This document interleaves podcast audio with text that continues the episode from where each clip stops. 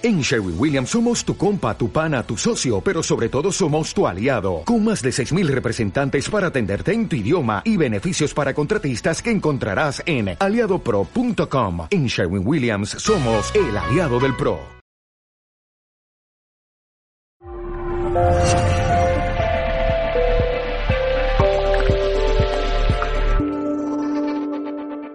A ver, ser único y especial. ¿Quién quiere, quién, quién se cree único y especial? Todos, ¿verdad? Todos somos únicos y especiales, e- efectivamente. Para los que conocéis el eneagrama, eh, la persona que busca ser única y especial es la persona tipo 4, pero en realidad todos nosotros tenemos una individualidad única, somos únicos, eh, diferentes y efectivamente no existe otra persona eh, exactamente igual a nosotros. Ni siquiera si tú tienes un hermano gemelo, eh, ese hermano gemelo tuyo tampoco será exactamente igual que tú.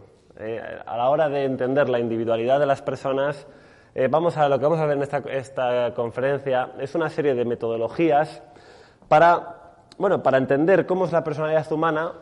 Lo que el punto que le quiero dar eh, en específico es que independientemente de las metodologías que utilicemos para el autoconocimiento, ya sea el enneagrama, ya sea la morfopsicología, ya sea la biología instintiva, o bueno, todas las metodologías tradicionales de la psicología de la personalidad, como el, el, pues el- MBTI, los, diferentes tipos, los 16 tipos de personalidad. Bueno, en realidad hay muchas técnicas y metodologías de tipificación de las personas.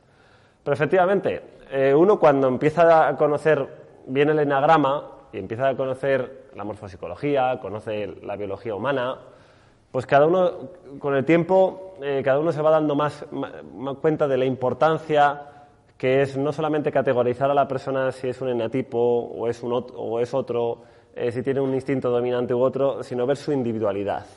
Es decir, esta es la, la- la clave del autoconocimiento, eh, está en entender cuál es aquello que a nosotros particularmente eh, nos individualiza. ¿no? Es, es- es lo que nos hace diferentes a los demás, lo que nos hace únicos.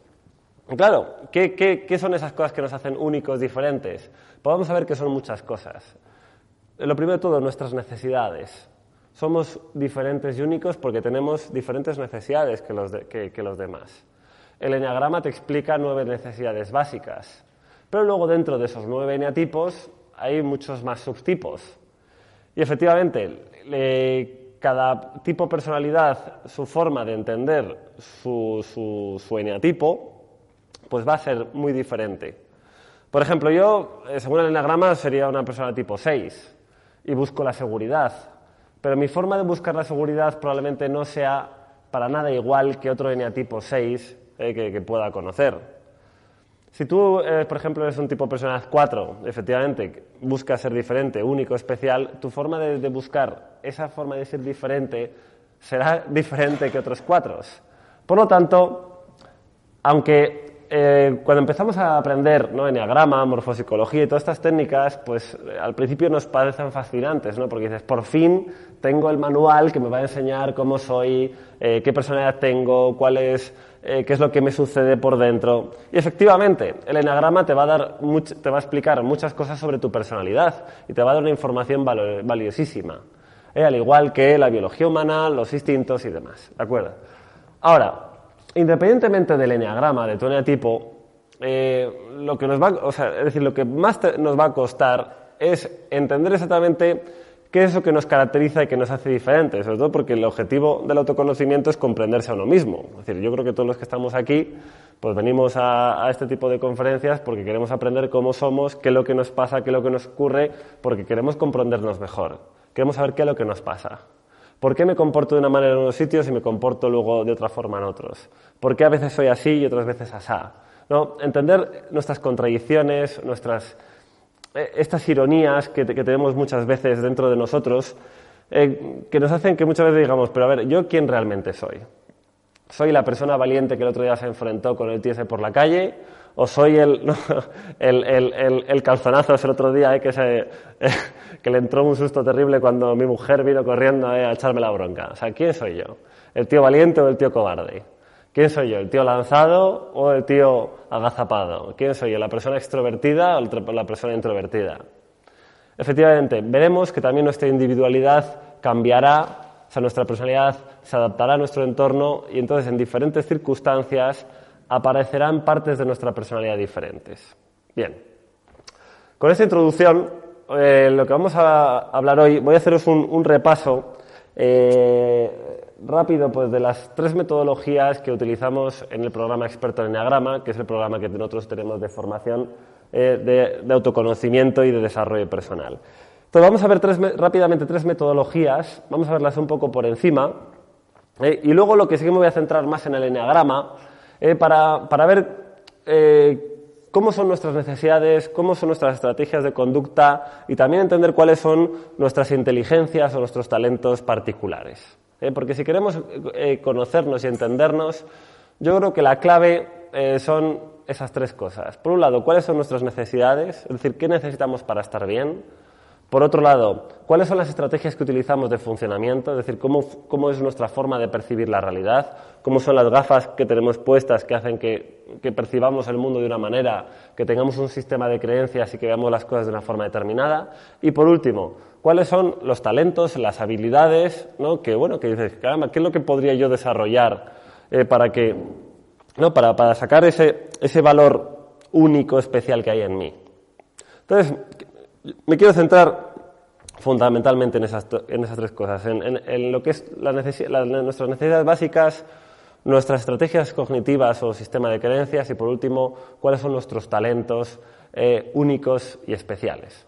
¿De acuerdo? Para eso, efectivamente, vamos a utilizar el enneagrama y vamos a hablar eh, de cómo ahí eh, encontramos nueve tipos de necesidades, cómo encontramos nueve estrategias cognitivas y cómo encontramos nueve diferentes tipos de inteligencias o talentos. Ahora, vuelvo a repetir, independientemente de que utilizamos el vayamos a utilizar el enagrama como sistema o método ¿no? para entender los nueve tipos de personalidad, repito, la clave no está en, conocerse con el enagrama, la clave está en conocerse uno mismo y darse cuenta que efectivamente tú tienes un eneatipo, pero tu eneatipo eh, puede ser muy diferente a otros 50.000 millones de personas que hay en el mundo que tienen tu mismo eneatipo.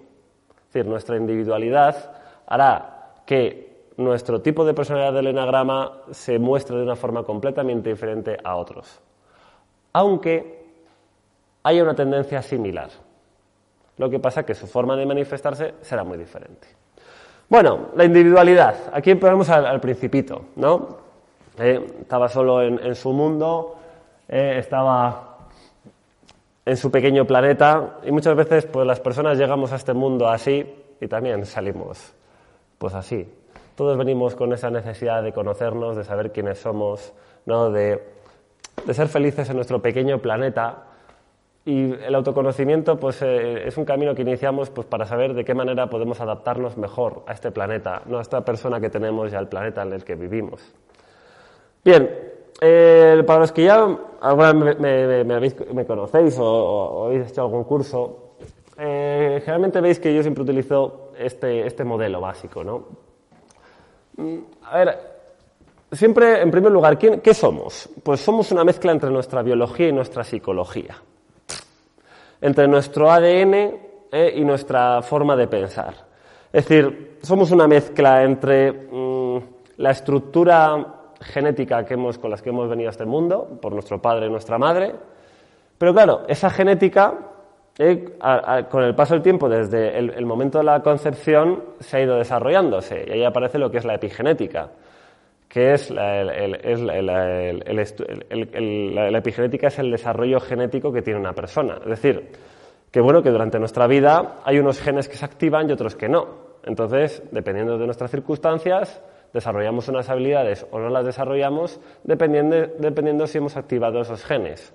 Por ejemplo, tú puedes tener eh, genética de, ser un gran músico, de ser un potencial Mozart, pero si desde niño tus padres ignoraron tu capacidad musical, no sé, naciste en un pueblo por ahí perdido donde lo único que se tocaba era el, el, guitarrón, así, pues, pues obviamente sin formación musical pues ese gen que tú tenías pues no se ha activado, por lo tanto ese talento no se habrá desarrollado.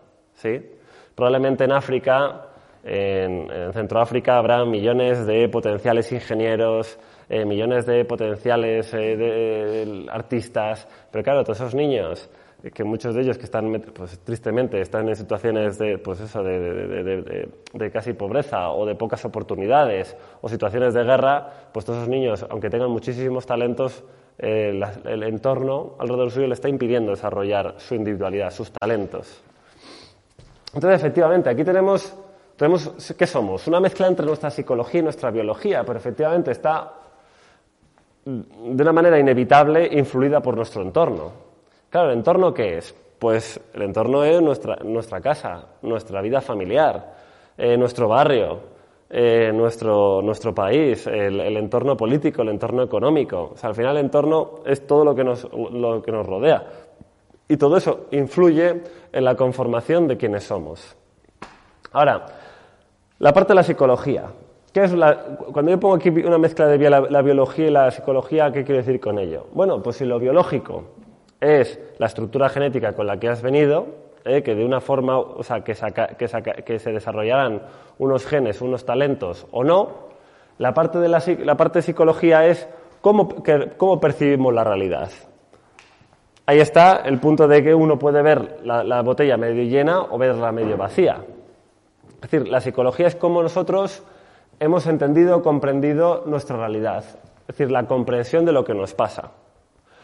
Efectivamente, también nuestra parte psicológica, ¿qué va a influir? Pues influyen muchas cosas. Influyen las creencias que tenemos de niño, influyen las creencias que nos han, que nos han inculcado nuestros padres, influye la cultura alrededor, ¿no? todas las ideas de la cultura con la que vives alrededor, influye también en tu forma de entender las cosas. Así que la parte psicológica se mezcla con la biológica para conformarnos un carácter y que todo ello va influido en el entorno en el que vivimos. ¿Mm? Eh, básicamente podríamos utilizo este sistema como una forma de explicar este método, este método ¿no? de, tres dimensiones de la personalidad. Por un lado, hemos hablado de que está nuestra parte, nuestra parte psicológica, que para eso utilizaríamos los nueve sistemas de creencias o las nueve estrategias cognitivas del enneagrama. Tendríamos nuestra parte eh, biológica, que sería los tres temperamentos a nivel mental, emocional o visceral, viendo, visto nuestra morfología de nuestra cara, y por otro lado tendríamos los, los instintos, el instinto de conservación social y transmisor, que sería cómo nosotros eh, nos adaptamos a nuestro entorno, a nuestro medio, a nuestro entorno social, a nuestro entorno familiar, a nuestro entorno eh, de pareja, Aquí lo tenéis, el mismo mapa, pero puesto de otra manera. ¿no? Tendríamos, tenemos nuestra parte psicológica, que para eso utilizamos el enagrama, tenemos nuestra adaptación al entorno a través de los instintos y por último nuestra biología, que la podemos ver reflejada en nuestra cara eh, a través de la, de la metodología de la morfopsicología. Es decir, básicamente, eh, nuestra cara podría mostrarnos lo que es nuestra base temperamental nuestra base biológica. Mm. Obviamente, pues siempre también está eh, modificada por el entorno, por las vivencias que uno ha tenido. Es decir, la cara también es una mezcla entre lo que tenemos de ADN con lo que nos va sucediendo. Mm. Nuestra psicología, vamos para, ver nuestra psicología vamos a utilizar el eneagrama, ¿no? como nueve eh, formas de entender, nueve estrategias cognitivas, nueve formas de percibir la realidad. Y por último, los instintos, el instinto de conservación, el social y el sexual transmisor. ¿Vale? Entonces, al fin y al cabo, ¿qué es nuestra personalidad? Pues es una aleación, es una mezcla entre rasgos de impulsos instintivos, de necesidades temperamentales, eh, de, lo que, de tu forma de entender o ver la realidad, ¿no? que aquí utilizamos el enagrama. Entonces, al final, para entender nuestra conducta, por qué somos, por qué somos como somos, por qué funcionamos como funcionamos, pues mm, la respuesta siempre es, que no es tan fácil. No es tan fácil saber tú por qué te has comportado como te comportas. ¿De qué viene? ¿De tu eneatipo, de tu psicología? ¿Viene de tu ADN? ¿Viene del entorno? Pues al final la respuesta es mm, una mezcla. Efectivamente, entender personalidades totalmente puras mm, es difícil encontrarlas, igual que es muy difícil encontrar colores puros en la naturaleza. Al final hay una gran mezcla de colores, hay una gran mm, gama de tonalidades, por lo tanto somos una mezcla. Eso no quiere decir que eh, tengamos un poco de todo. Así dicho, como, bueno, al final somos todos, todo, somos todo, todo. Bueno, tampoco, también, tampoco sería del todo correcto. Porque yo creo que lo que, lo que es importante para, para, para entender nuestra personalidad e identificarnos correctamente en nuestro tipo es entender exactamente qué es lo que es lo más prioritario en nosotros. Porque efectivamente todos tenemos necesidades de comer, de ser queridos, de, ser aceptados, es decir, todo el mundo tiene muchas necesidades y muchos intereses, pero lo que diferencia nuestra personalidad de los demás es que hay algunas que son prioritarias, que son más necesarias que otras. Y ahí es donde podemos empezar a trabajar para entendernos. Vale, bueno, vamos a, al asunto, al, al enneagrama directamente. Vamos a ver. Aquí eh, tenéis el enneagrama explicado de otra manera.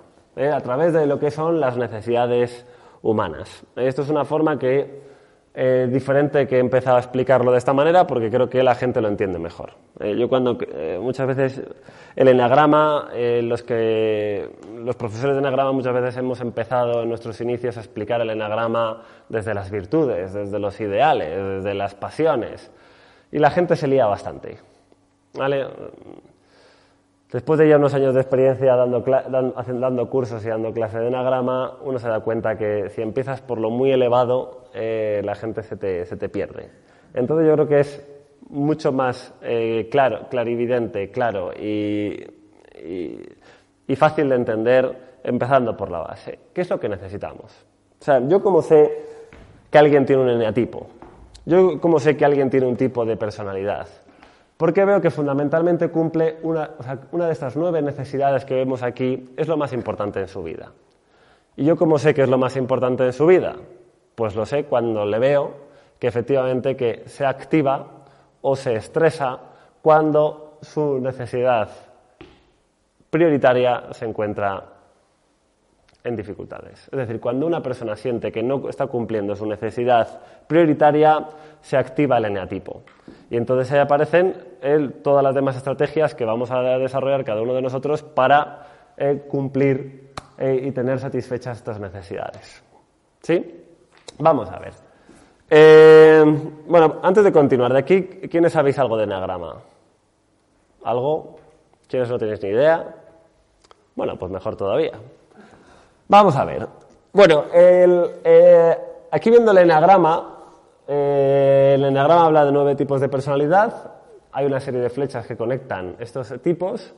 Por lo tanto, básicamente diríamos que nosotros tenemos como una personalidad dominante y tenemos otras dos secundarias, que serían las flechas o las líneas internas que conectan el enagrama. ¿Sí? Entonces, por ejemplo, en mi caso, pues bueno, mi, personalidad, dominante es el enatipo 6, que está conectado también con el 9 y está conectado con el 3. A veces me, gusta poner la metáfora del coche. Es decir, muchas veces como que utilizamos una... Eh, es como... Por un lado es como que utilizamos nuestra, nuestra marcha principal y luego tenemos dos marchas secundarias.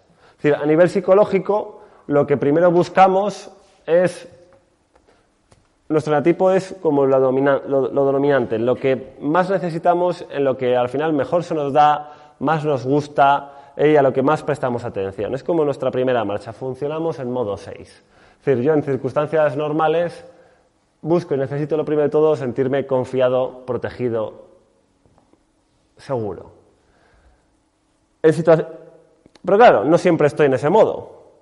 Hay otras veces que me comporto de otra manera. Cuando me siento confiado y protegido, muchas veces me voy hasta el otro lado con la línea, que es irme al 3, a buscar el reconocimiento y la admiración.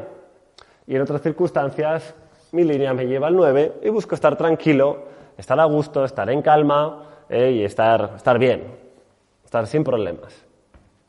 Entonces, en realidad, eh, ¿quién soy yo? ¿Cuál es mi enatipo dominante? Bueno, pues mi enatipo dominante es mi primera necesidad. Pero luego hay otras dos secundarias que también les voy a dar importancia también cuando veo que me faltan o cuando no están, o cuando están incompletas. ¿Mm? Ahora, ahora volvemos a esto. Claro, para poder lograr estas nueve necesidades utilizamos nueve estrategias de conducta o nueve estrategias cognitivas. Es decir, cuando yo, yo cómo logro sentirme confiado y protegido, a través de buscar la seguridad y la certeza. ¿Mm? ¿Cómo un 3 que necesita ser reconocido y admirado, cómo consigue ese reconocimiento y admiración? A través de ser excelente y de lograr el éxito. ¿Mm? Entonces, las estrategias cognitivas, diríamos que esta es nuestra parte psicológica. Al final, nuestra parte psicológica de la personalidad es una mezcla entre nuestras necesidades y nuestras estrategias para conseguir esas necesidades. Estas estrategias o, patrones cognitivos lo que nos hace es una forma de percibir la realidad. Es decir, cómo yo percibo la realidad, a qué le doy más importancia, eh, porque de esa forma se cumple, me voy a sentir bien. Y me voy a sentir bien cuando siento que mi necesidad básica se ha cumplido. Entonces, ¿yo cómo sé que alguien tiene una personalidad, tiene un tipo de personalidad, una personalidad dominante? Bueno, porque veo que tiene una necesidad y tiene un comportamiento, una forma de pensar, una forma de sentir, es decir, una estrategia cognitiva, emocional y conductual para lograr esa necesidad. ¿Mm? Vamos a ver.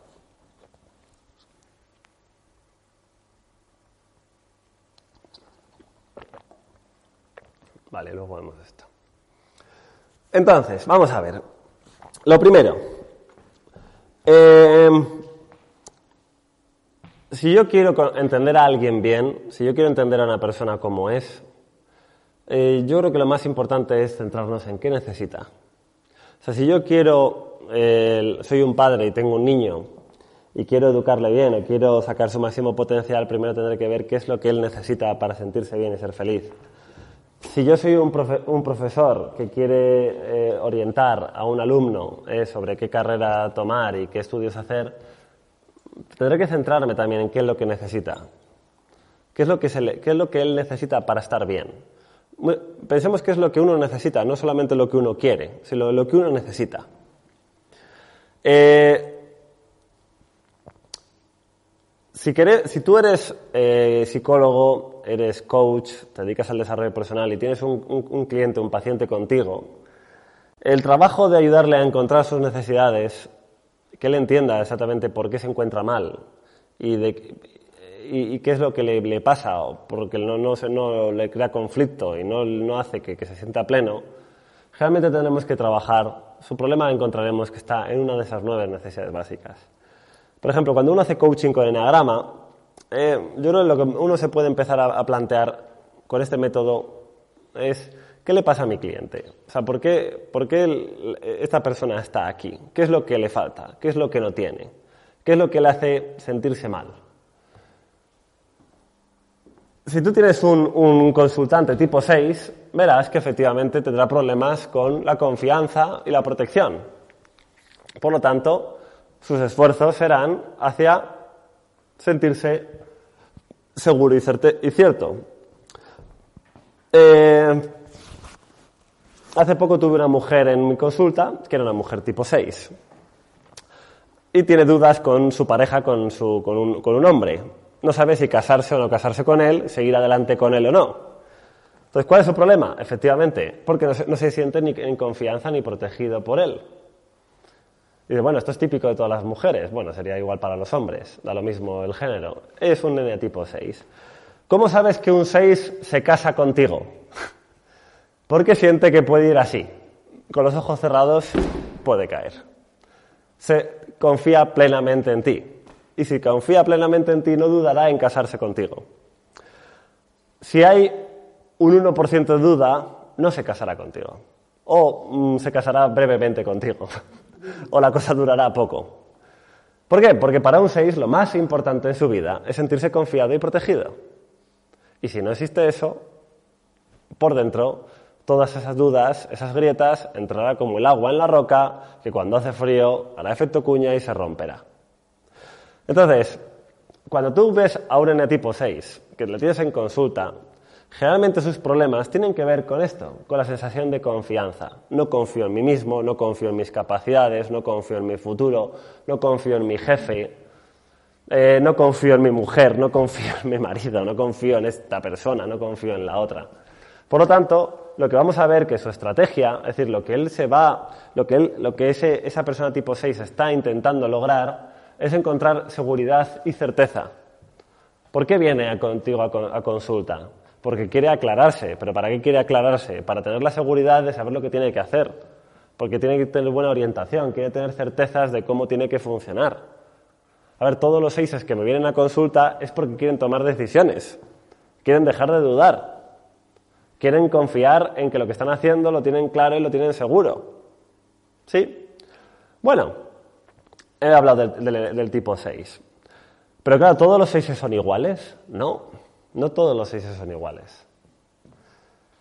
Eh, habrá seises que se sientan muy seguros en sus relaciones íntimas pero no se sientan nada seguros en su vida profesional.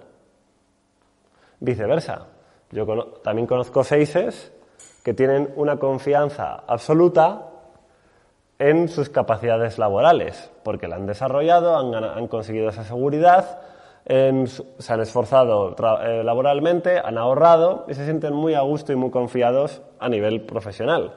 Sin embargo, como sus últimas tres parejas le pusieron los cuernos, pues entonces a partir de ahí han desarrollado una confianza, una desconfianza terrible en el otro, sexo.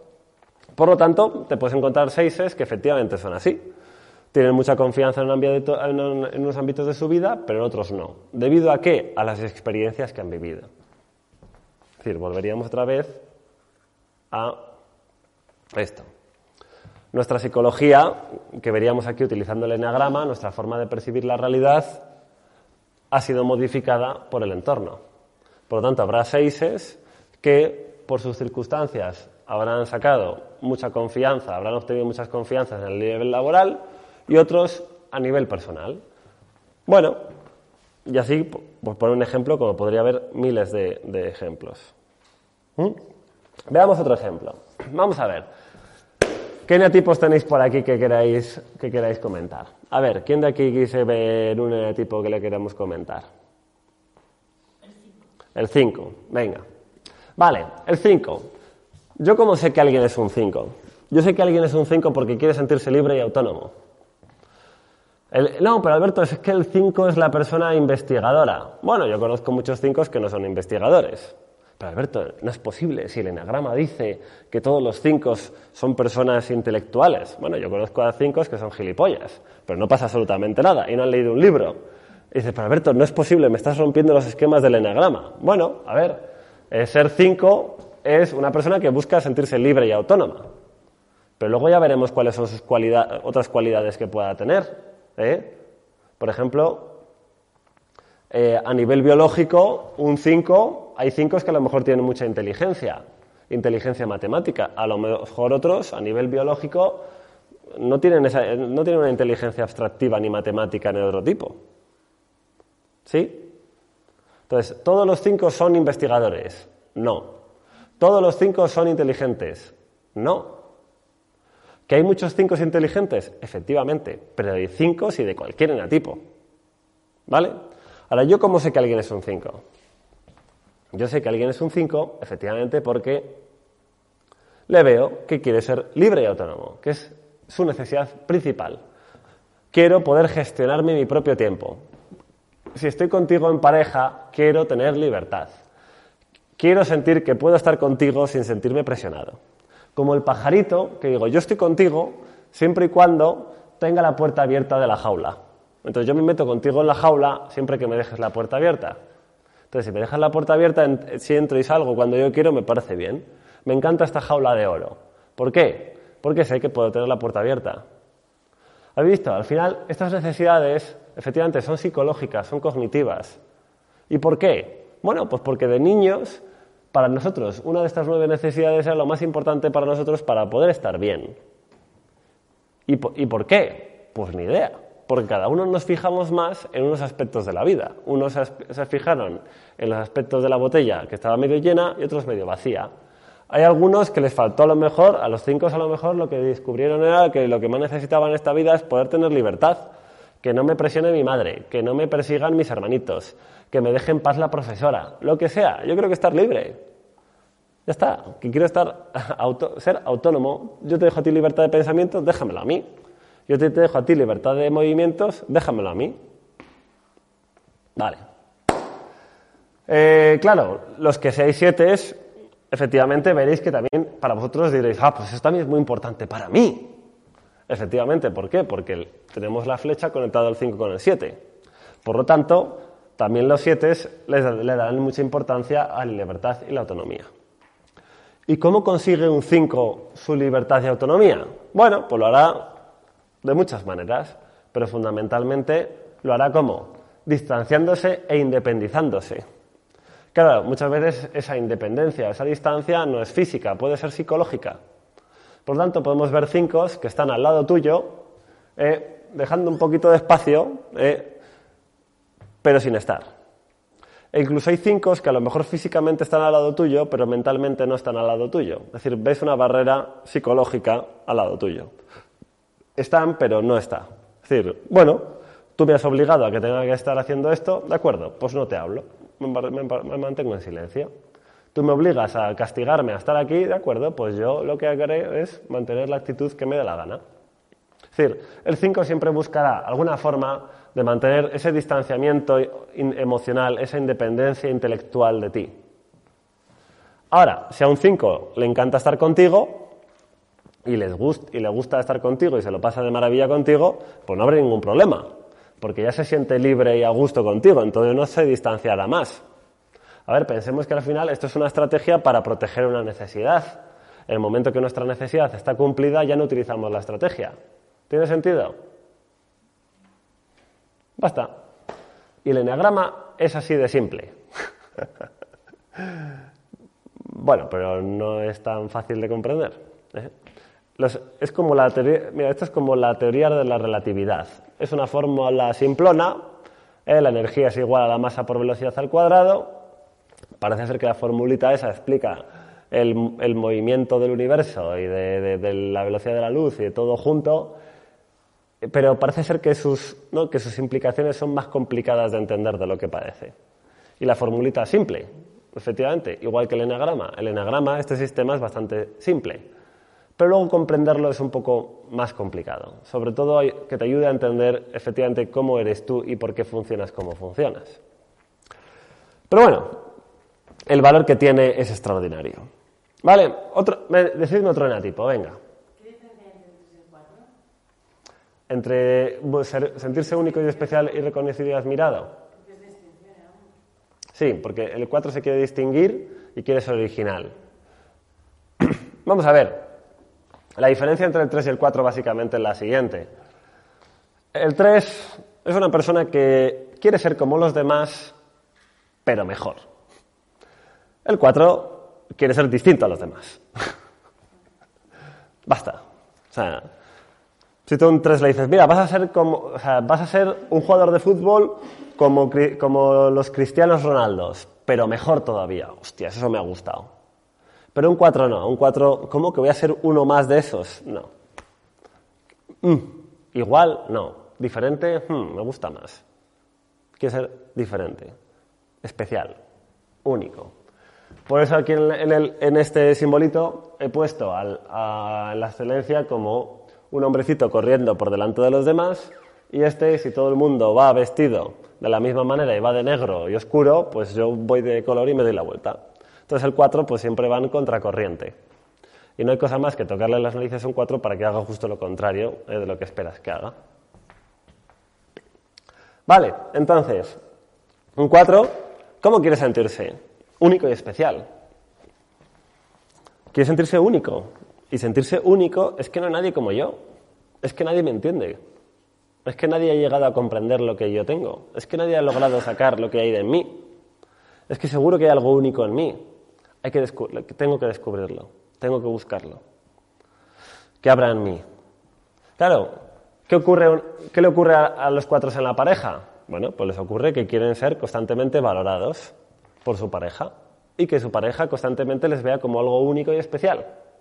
Entonces, ¿cuál es, por ejemplo, el problema que tienen los cuatro en sus relaciones afectivas? Pues que no se sienten valoradas por las parejas porque creen que no es lo más único en su vida y no lo más especial en su vida. Entonces, siempre va a ser el mismo problema. Yo cuando tengo cuatro en consulta que tienen problemas de pareja, suele ser porque no se sienten valorados de forma única y especial por su pareja. Cuando un cuatro tiene problemas de trabajo, es porque sienten que su trabajo no tiene nada valioso, nada especial.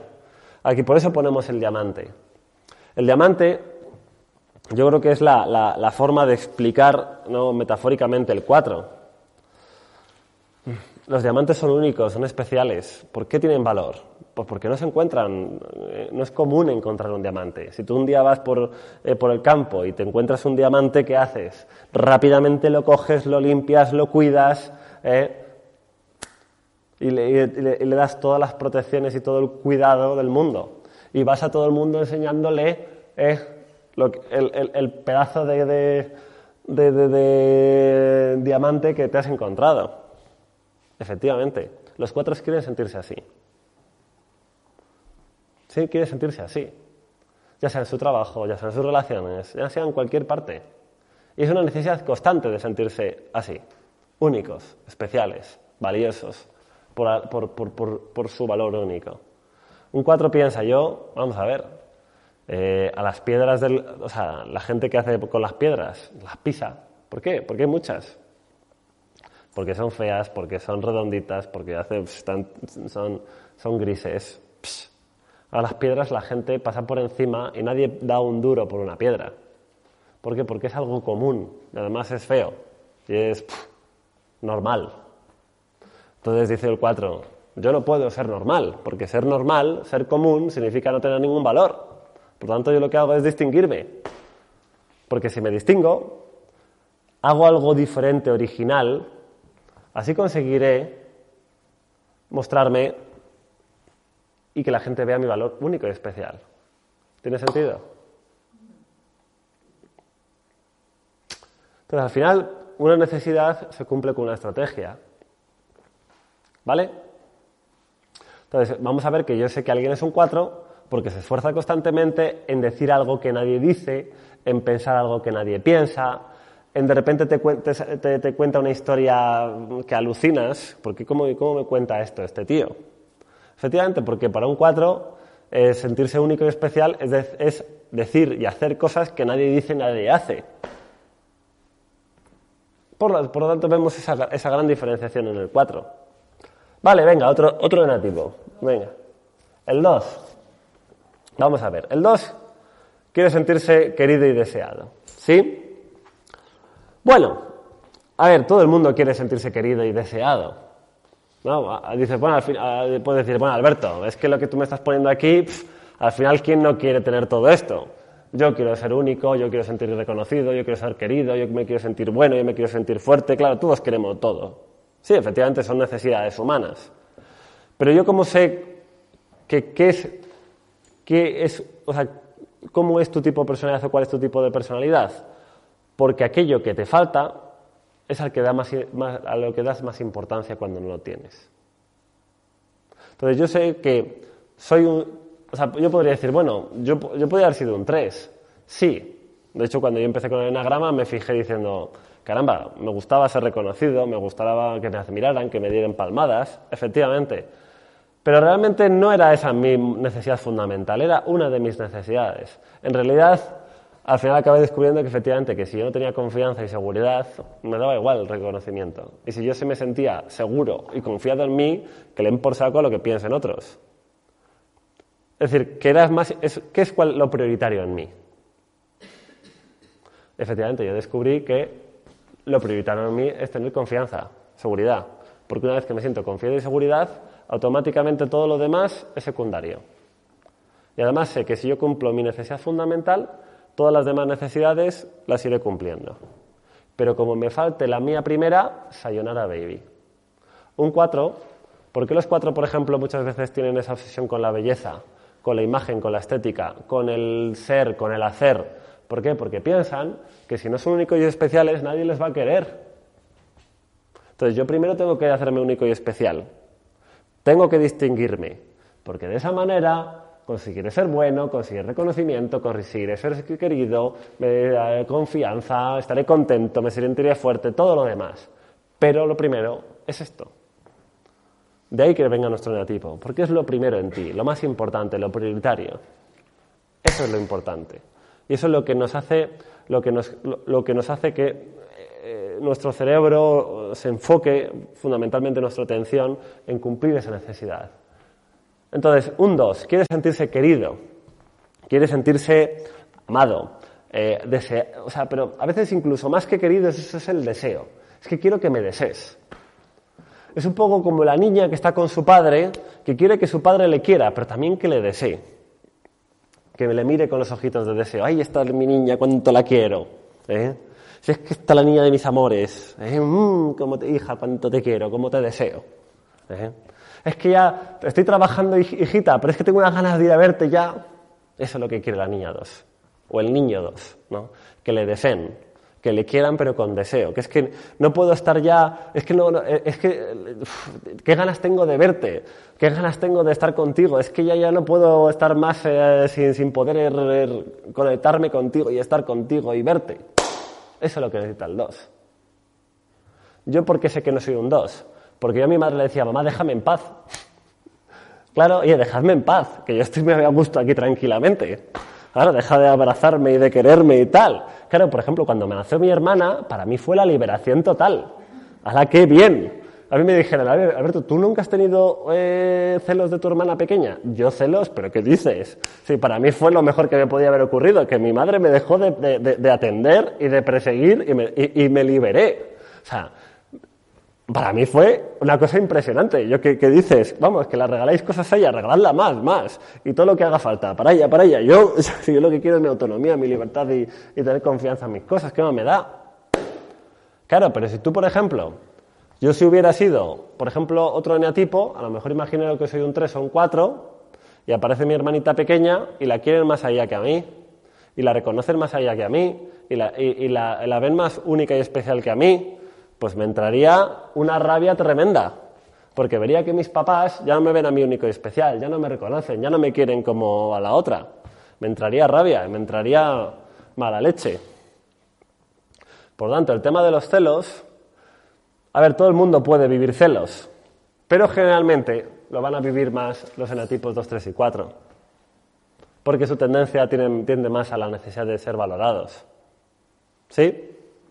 Mientras que, por ejemplo, en los 5, 6 y 7 tenemos una necesidad más de simplemente tener nuestra autonomía, nuestra, saber por dónde vamos, por nuestro camino, por ir a nuestra bola, estar en nuestros intereses. Entonces, es muy diferente un 5, un 6 y un 7 que, por ejemplo, un 4, un 3 o un 2. ¿Sí? Entonces, el 2 quiere sentirse querido y deseado. Pero claro, ¿y cómo lo hace?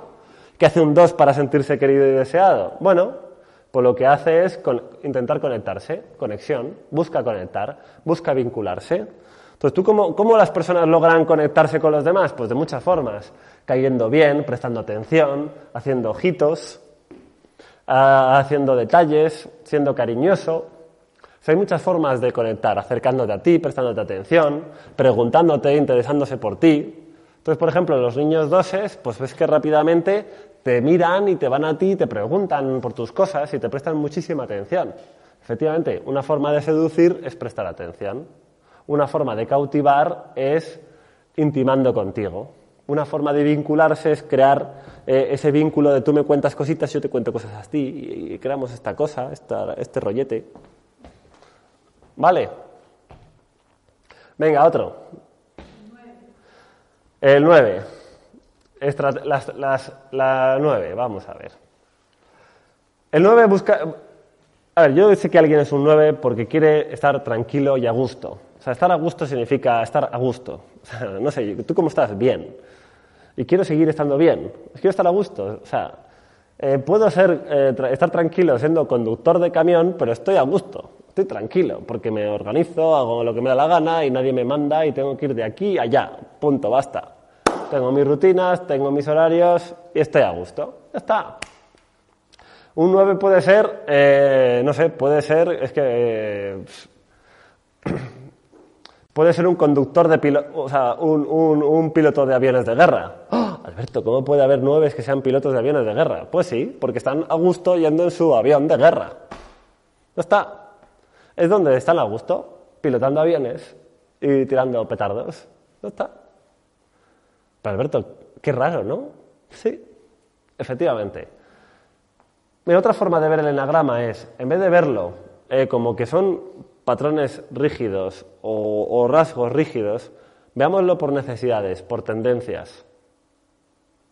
Una forma de entender cómo es un tipo de personalidad es viendo cuáles son sus tendencias normales. Generalmente, cómo se comporta, cómo se mueve. Cómo, ¿no? ¿Cuál, es, ¿Cuál es lo que generalmente le mueve? Y podemos ver que generalmente lo que nos mueve a cada uno es nuestra necesidad. Y lo que nuestro comportamiento se ve influenciado por nuestra estrategia cognitiva. O sea, cuando hablo de una estrategia, estamos hablando de estrategias cognitivas, emocionales y conductuales. Vale, entonces el 9, para conseguir esta sensación de estar tranquilo y a gusto, busca estar en paz y armonía. Y dices, ya, pero un tío que pega petardos está en paz y armonía. Sí, no veas la armonía que uno siente después de pegar un, petardazo. No lo sé. Eso te lo puede decir un 9. Aquí volvemos a lo siguiente. Entonces, ¿cuál es nuestra individualidad? Efectivamente, es que cada uno de nosotros, la forma en que vamos a conseguir nuestras necesidades básicas va a ser diferente, va a ser única, va a ser de forma especial. A lo mejor mi forma de conseguirme sentirme seguro y, cierto y teniendo confianza es investigando sobre la personalidad. Pues puede ser que mi forma de sentirme seguro sea conociendo y aprendiendo. Por cuanto más aprendo y más conozco, menos miedos tengo, menos inseguridades me dan las personas, menos inseguridades tengo de mí mismo. Puede ser que sea, sea esa efectivamente la necesidad básica que me mueve a seguir investigando y aprendiendo. Por una sensación de sentir que confío en mí, de que sigo evolucionando y voy pisando eh, de una forma sólida, que sé que lo que sé lo sé bien, que sé que lo que hago es correcto, que sé que el camino por el que voy lo tengo, tengo claridad de que no hay duda, de que lo que digo es evidente y es irrebatible porque está fundamentado en hechos. Puede que sea eso lo que me mueve, efectivamente. Si fuera un 3 sería diferente. Si yo fuera un 3 lo que buscaría fundamentalmente es el reconocimiento y la admiración y para eso intentaría que todo lo que hago fuera excelente, eh, conseguir grandes éxitos, eh, salir en las portadas de los periódicos y ser el número uno. Bueno, podría ser eso, o a lo mejor, bueno, hay muchos treses que no quieren salir en las portadas de, los, periódicos, pero quieren ser reconocidos por su familia. ¿Que también me gustaría la excelencia al éxito? Pues sí, pero veo que siempre es un plano secundario. ¿Que para mí es importante tener paz y armonía? Sí, pero es secundaria. Otra forma es que yo pienso, o yo, bueno, o creo que pienso, según mi seisismo, es que lograré paz y armonía cuando me sienta seguro, que lograré el éxito cuando tenga certeza de todo lo que hablo y trato. Como podéis ver, las combinaciones pueden ser infinitas. Y efectivamente, y cada uno, su necesidad y su estrategia lo aplicará a su individualidad. Vale, otro ejemplo. A ver, ¿quién quiere comentarme otro, otro ejemplo que tenga? A ver. El 1. ¿Quién de aquí se ve un 1? Vale, os veis uno, las dos. Vale. Vamos a ver, el 1 busca la perfección y la corrección. Eh, bueno, lo primero, busca ser bueno y justo, pero para poder ser bueno y justo mm, busca esa perfección. A ver, yo creo que los, los unos, cuando eran niños, tenían una cosa con eso, con, con el ser buenos, con el ser correctos, con el hacer las cosas bien, con no ser criticados con que a mí no me pueda nadie decir lo que he hecho mal. ¿Eh? Que yo las cosas las hago bien y que yo soy prudente que yo soy responsable y que nadie me critique en mi mal comportamiento porque yo me comporto bien y hago lo que, lo que, se, me, lo que se me exige y lo que tengo que hacer. O sea, es esa, esa, esa exigencia uno que, que, tiene uno mismo de hacer las cosas bien, de ser bueno, de, de, de eso, de ser caramba, que a mí, que, mi, comportamiento es impecable, intachable, que yo he hecho lo que tenía que hacer. En la escuela he, sido el alumno que tenía que, ser. En el trabajo soy el trabajador que hay que haciendo las cosas como se, como se debe hacer. Y además, y en la pareja, si es que soy la pareja perfecta. Es que mi marido, mi mujer, es que no se puede quejar de nada. Si es que yo hago todo lo que se corresponde a ser una pareja perfecta. O correcta. Por ejemplo, hay muchos unos que no entienden cómo su exnovio o su exnovia les dejó. Pero bueno, si yo hago todo bien, ¿Ya? A lo mejor fue el problema ese. Que a lo mejor de todo hacerlo tan bien y tan correcto y tan puntual y tan organizado y tan estructurado, al final acabó siendo un coñazo total. Efectivamente, es posible. Claro. ¿Quién sabe? Ya, es que uno que quiera ser bueno y justo no quiere decir que consiga ser bueno y justo. Que uno quiera sentir confianza y sentir protección no quiere decir que llegue a ser una persona con mucha confianza. Ni que alguien que quiera sentirse fuerte y capaz no quiere decir que lo vaya a conseguir. Esas son sus necesidades. Y luego tendrá formas de conseguirla.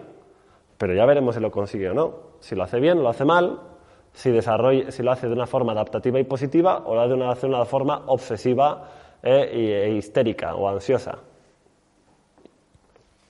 ¿Vale? Entonces, generalmente los furos efectivamente quieren ser buenos y justos. Que les digan, lo has hecho bien. Sí, señor, muy bien. Eres como tendría que ser todo el mundo. ¿Para eso qué hace el uno? Pues busca hacer las cosas con perfección.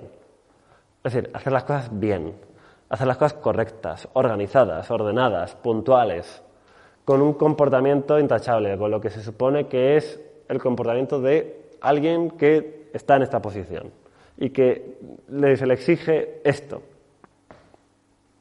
Claro, al fin y al cabo, como podéis ver en el 1, hay muchos, muchas exigencias internas. Hay muchos debo hacer, tengo que, es que se supone que, y mucho sentido de la corrección. ¿eh? Ponerme a hacer aquí el payaso y tal y salir en la cámara, pues a lo mejor no es muy correcto. Y a un uno le diría, Alberto, pero ¿cómo haces el, payaso delante de, tanta gente? Bueno, si yo tuviera un sentido más importante de la corrección o de la, perfección, pues a lo mejor ¿eh? me daría más corte, pero como no es mi necesidad fundamental, pues no la tengo. Por ejemplo, eh, a veces ser mal educado o decir cosas que no debería. Bueno, pues para un uno tendrá sus, criterios de lo que él, que para él que es lo bueno o lo malo. A ver, pero volvemos a lo mismo. Tú, tú puedes ser un uno y ser un ladrón. Yo conozco muchos ladrones que son los ladrones perfectos. Son perfectos ladrones. Y terroristas también, hay terroristas perfectos. Hay terroristas que han hecho los, los actos de terrorismo más perfectos que ha habido. Pero bueno, su sistema de valores es diferente. Lo que pasa es que para ellos sienten, para ese tipo de unos, va a sentir que son buenos y justos, robando al rico eh, y, no sé, y, poniendo la bomba al tío ese. Bueno, es que cada uno, como podéis ver, ser bueno y justo dependerá.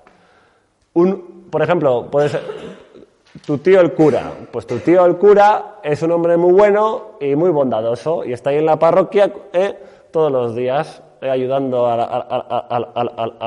los pobres, a los pobres amigos que tiene ahí en el pueblo. Y tenemos otro uno eh, que, exacto, es un, un ladrón que está con su grupo de ladrones. Y los dos son unos, los dos son correctos y son buenos haciendo lo que tienen que hacer. Pero claro, a lo mejor el uno trabaja como el voluntario y el otro trabaja como ladrón. ¿Quieres un, ¿quieres un poquito de agua? Nada, no te preocupes. Vale, entonces, eh, no por ser un uno vas a ser bueno en la palabra de ser bueno.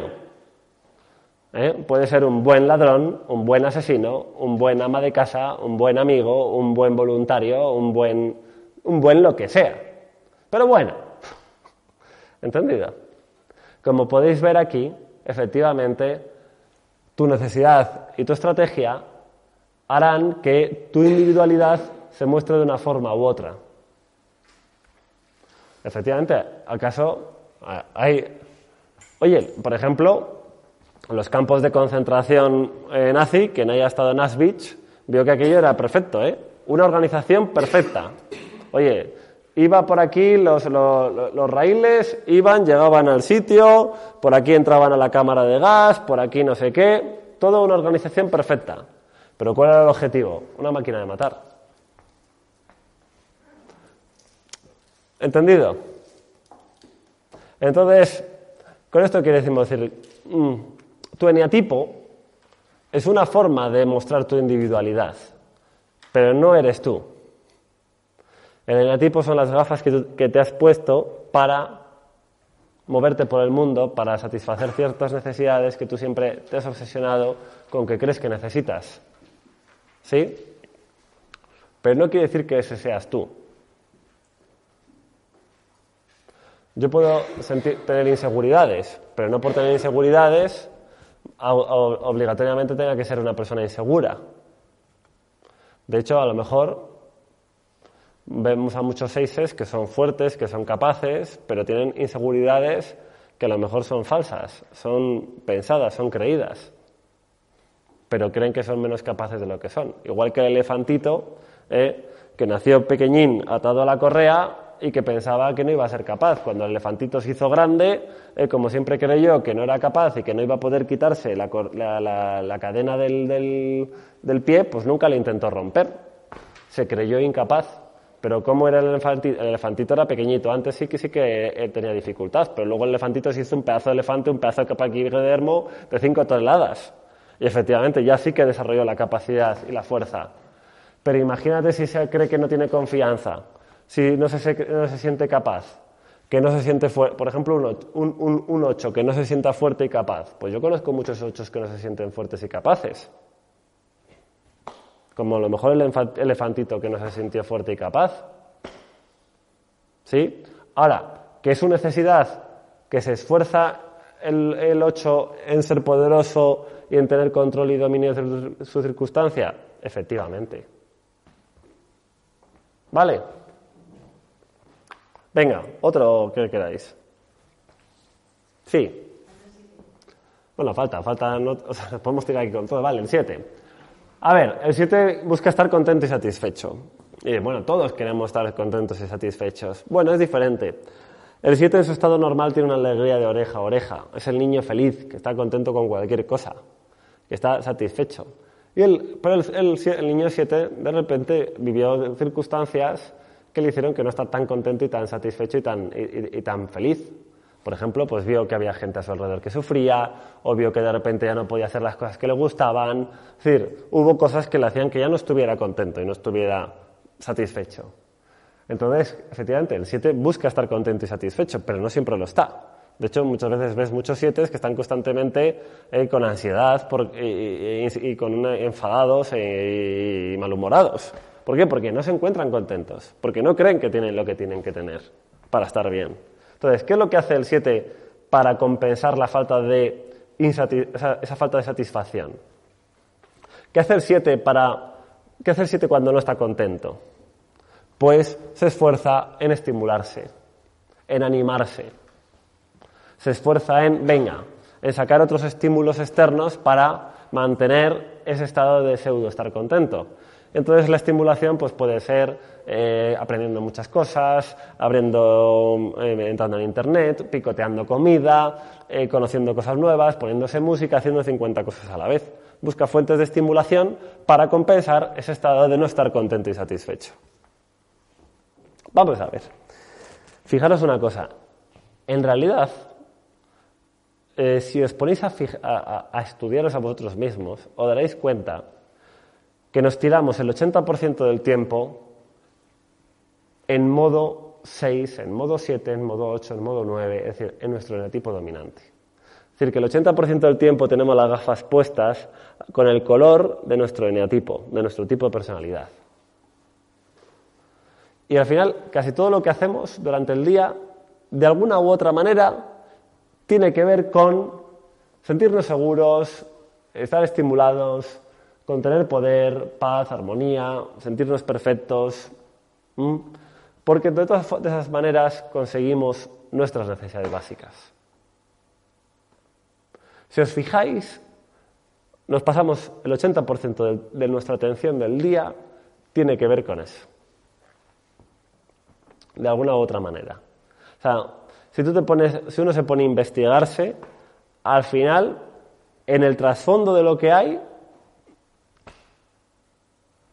hay algo de eso.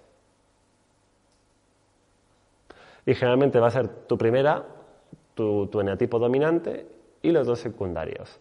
Podríamos utilizar aquí la, regla de Pareto del 80-20. ¿no? Diríamos que el 80% del tiempo estamos en, modo en nuestro eneatipo dominante, utilizando nuestra estrategia cognitiva dominante, y el otro 20% con nuestras secundarias, por así decirlo. ¿Mm?